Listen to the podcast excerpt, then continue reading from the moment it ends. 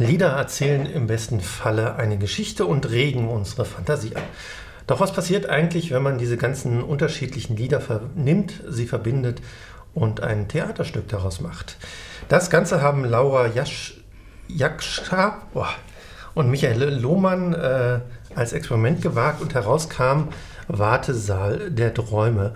Das hat schon am 13. bzw. 14. Oktober äh, Premiere gefeiert im kleinen Tasch des Hessischen Landestheater. Ist also schon ein bisschen her, aber wir haben halt nur einmal im Monat Sendung, deswegen erst jetzt. Ähm, ja, also wie gesagt, eigentlich ein Liederabend. Ähm, wenn man reinkommt, erwartet einen schon Musik in das kleine Tasch. Ähm, man sitzt in einem riesengroßen Rechteck auf Holzbänken, das heißt, äh, wer nicht so gut circa zwei Stunden auf Holzbänken sitzen kann, sollte sich vielleicht ein Kissen mitbringen. Äh, genau. Ähm, in einem großen Rechteck kann man sich Platz nehmen, vielleicht nicht da, wo unbedingt ein Scheinwerfer ist, weil da sitzen dann Schauspieler. Äh, nach, danach und in der Mitte gibt es an, einem, an so zwei Gerüststangen oben an der Decke äh, insgesamt sechs große weiße Säcke, so große Abfallsäcke, die man vielleicht kennt.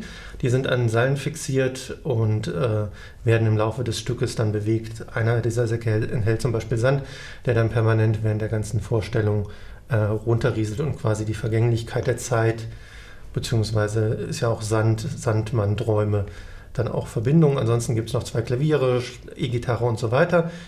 Ähm, ja, und ansonsten nur Musik.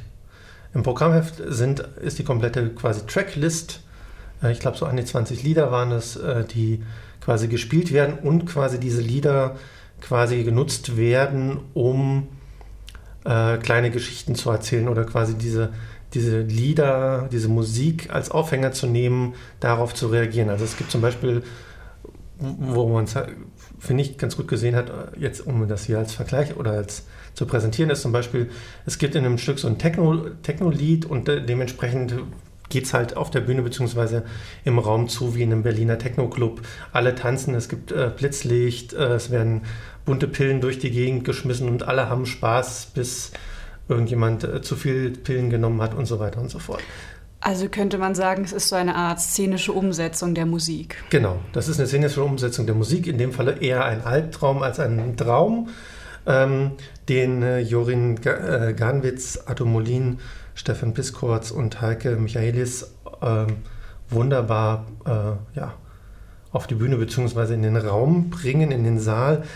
Äh, dementsprechend gab es auch relativ häufig Szenenapplaus, vor allem nach den Liedern. Also Arthur Molin kennt man ja schon aus äh, äh, David Bowie Musical und Freddie Mercury hat er ja schon gemacht.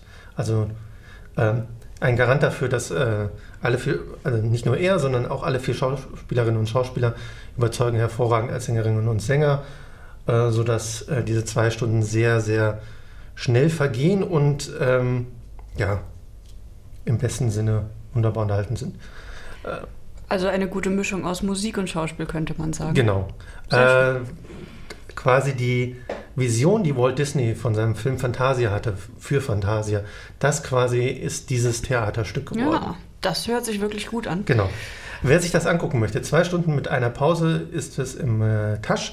Am 16. November und am 1. Dezember und am 2. Dezember gibt es jeweils Vorstellungen und an Silvester wird das Stück dann auch nochmal aufgeführt, dann mit anschließender Party, wenn ich das richtig im Kopf habe. Also, Wartesaal der Träume, ähm, ja.